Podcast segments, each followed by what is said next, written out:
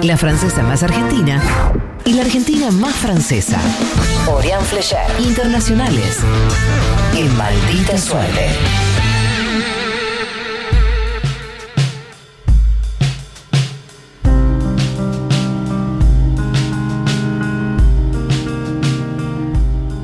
A veces siento como si estuviera en el exilio, aún en mi propia casa. Debe ser algo de la cuarentena. Le quiero contar que hice mm, una cosa con cierta liviandad en la lejanía de mi exilio, en la intimidad de mi encierro y que descubrí que en la realidad era otra cosa. Seguramente hayan visto la semana pasada cómo las redes se llenaban de fotos de mujeres en blanco y negro, junto con el hashtag Challenge Accepted. Bueno, soy una de las que aceptó el desafío. Y la verdad, no fue por convicción, fue más bien por casualidad, o mejor dicho, por cariño.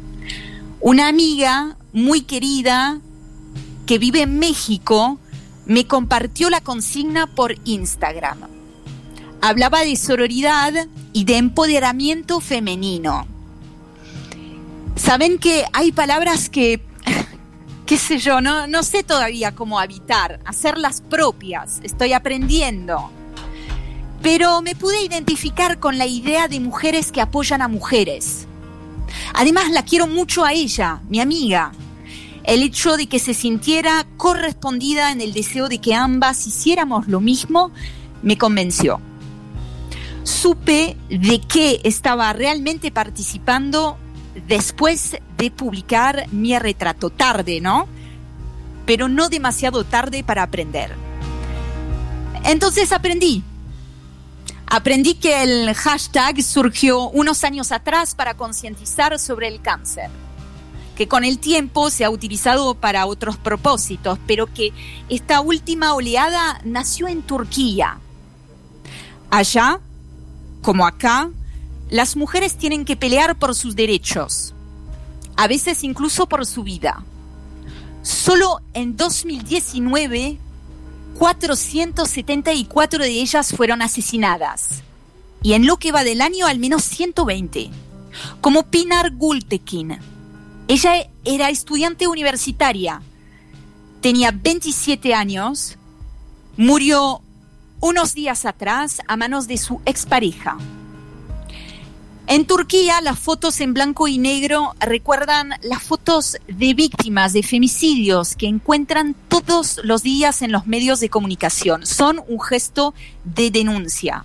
También aprendí que la Convención de Estambul, que busca establecer normas para combatir la violencia de género, está ahora bajo fuego enemigo, amenazada de ser derogada por el partido gobernante. Porque allá como acá las mujeres se organizan y luchan.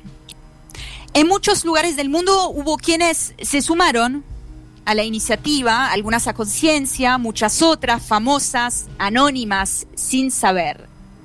Hubo también voces críticas yo terminé como todo había empezado, mirando hacia mis amigas, porque hay palabras que no sé todavía cómo habitar, hacerlas propias.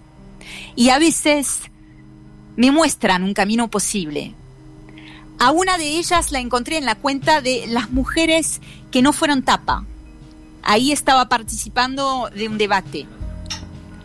Cómo el patriarcado y el capitalismo lo deberán todo especialmente los gestos de resistencia y cómo lo devuelven deglutido para ser consumido, sin preguntas y sin consentimiento.